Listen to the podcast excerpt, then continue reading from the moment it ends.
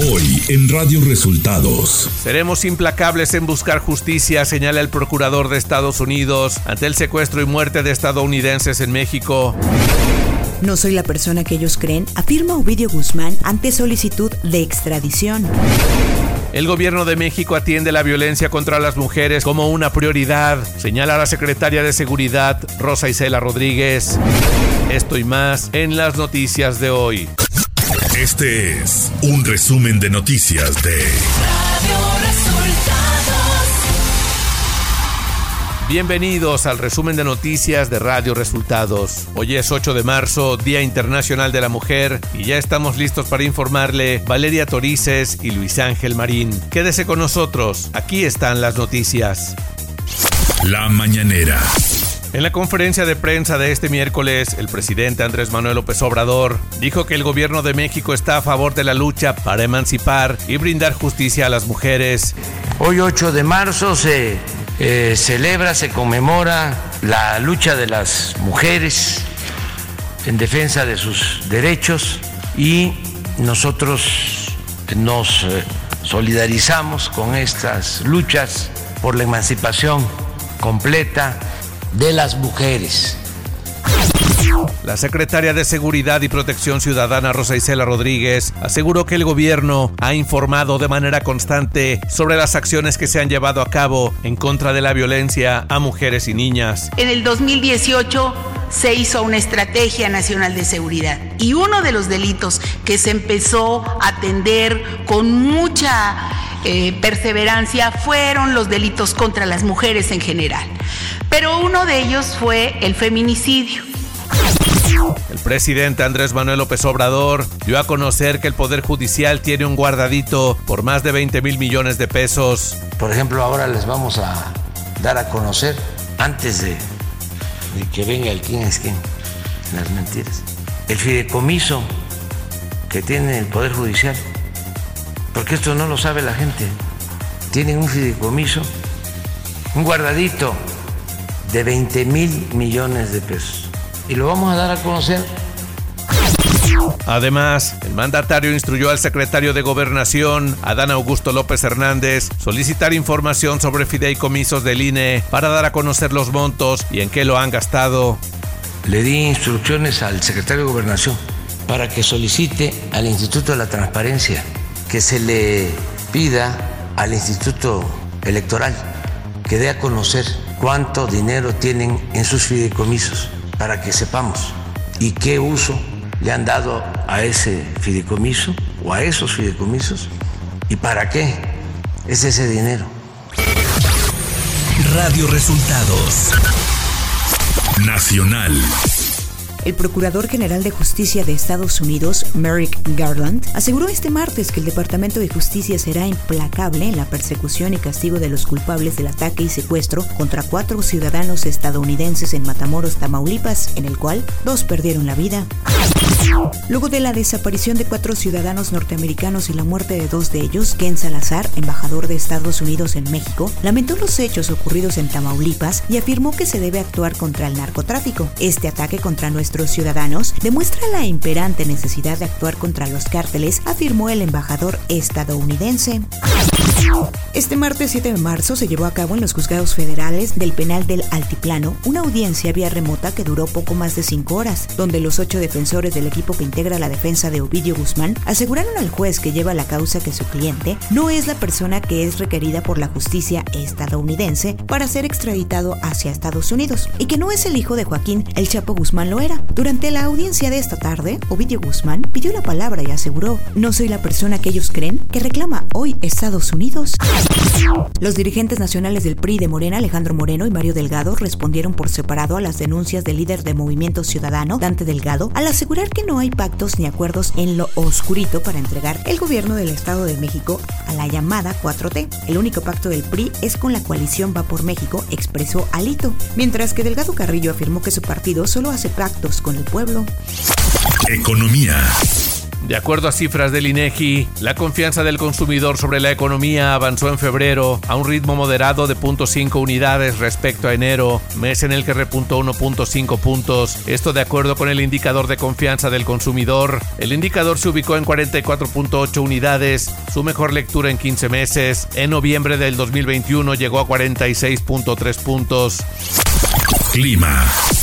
Un canal de baja presión en el sureste del país y la entrada de humedad del Golfo de México y Mar Caribe generarán lluvias con intervalos de chubascos en Oaxaca y Chiapas, además de lluvias aisladas en Puebla, Veracruz, Yucatán y Quintana Roo. La corriente en chorro subtropical en el noroeste y norte originará lluvias aisladas en Sonora y Chihuahua, además de vientos de 40 a 50 kilómetros por hora en Chihuahua, Durango y Zacatecas.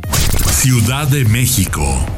El gobierno capitalino a través de SACMEX, Sistema de Aguas Capitalino y la Conagua, así como la Secretaría de Desarrollo Urbano y Obra del Estado de México, presentaron la estrategia de atención ante la temporada de estiaje 2023 en la zona metropolitana del Valle de México. La jefa de gobierno Claudia Sheinbaum señaló que este 2023 la Ciudad de México recibirá 24% menos de agua en comparación con 2019. Sheinbaum advirtió que viene una sequía muy profunda en la zona metropolitana ante esto, SACMEX desplegará 600 pipas diarias para el abasto en la capital del país.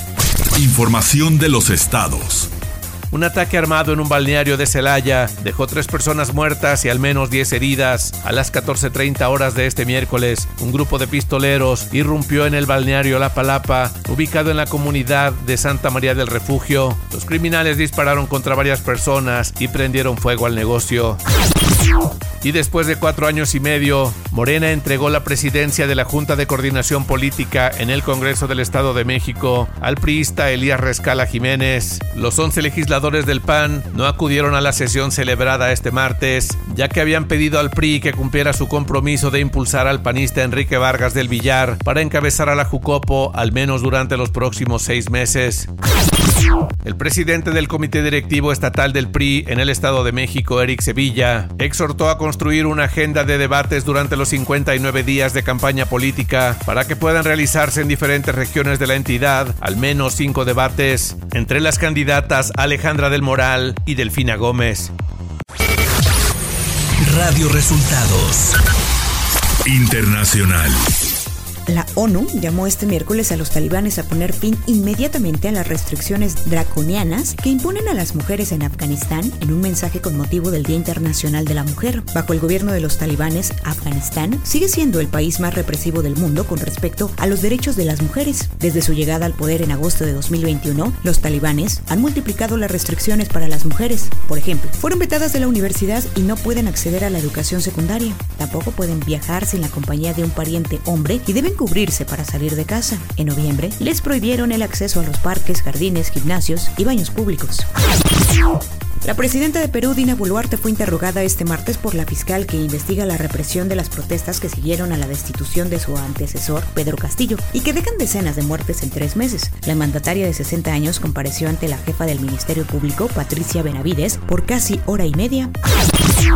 La movilización en Francia contra la reforma de las pensiones del presidente Macron entró este martes en una nueva fase al registrar su mayor protesta y el inicio de una huelga prorrogable en sectores clave. 1.28 millones de personas participaron en la mayor protesta contra una reforma social en tres décadas. La segunda economía de la Unión Europea vivió su sexta jornada de huelga desde el 19 de enero al llamado de los sindicatos contra el proyecto del gobierno de Emmanuel Macron de endurecer las condiciones para acceder a una pensión completa.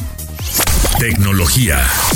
Instagram está trabajando en una característica inicialmente llamada Share Story, que permitirá publicar historias compartidas con otros usuarios de la plataforma y se publicarán de un modo similar a Instagram Collabs, que funciona desde octubre de 2021, permitiendo compartir el contenido del feed y los reels con otro usuario, de modo que ambos puedan mostrar en sus perfiles una única publicación.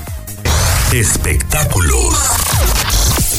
Lupillo Rivera respondió si Belinda lo hizo firmar un acuerdo de confidencialidad, tal y como lo habría hecho con todas sus parejas, según información de quien al parecer fue un exnovio. José Ángel Bichir aseguró en entrevista con el programa Sale el Sol que no podía dar a conocer si tuvo una relación con Belinda, pues había firmado un contrato de confidencialidad que le impedía hablar sobre la cantante. Lupillo Rivera aclaró el rumor sobre los supuestos acuerdos de confidencialidad y aseguró que él jamás vio documento alguno relacionado con la cantante cuando salieron en 2019.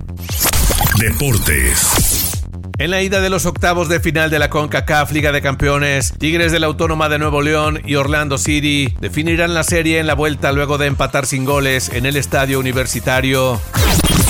El Chelsea llega a los cuartos de final de la Liga de Campeones luego de un penal anotado por Kay Havertz para asegurar una victoria por 2-0 sobre el Borussia Dortmund en un partido jugado en Stamford Bridge este martes. Chelsea avanzó 2-1 en el global después de haber perdido 1-0 en el partido de ida en los octavos de final de la Liga de Campeones.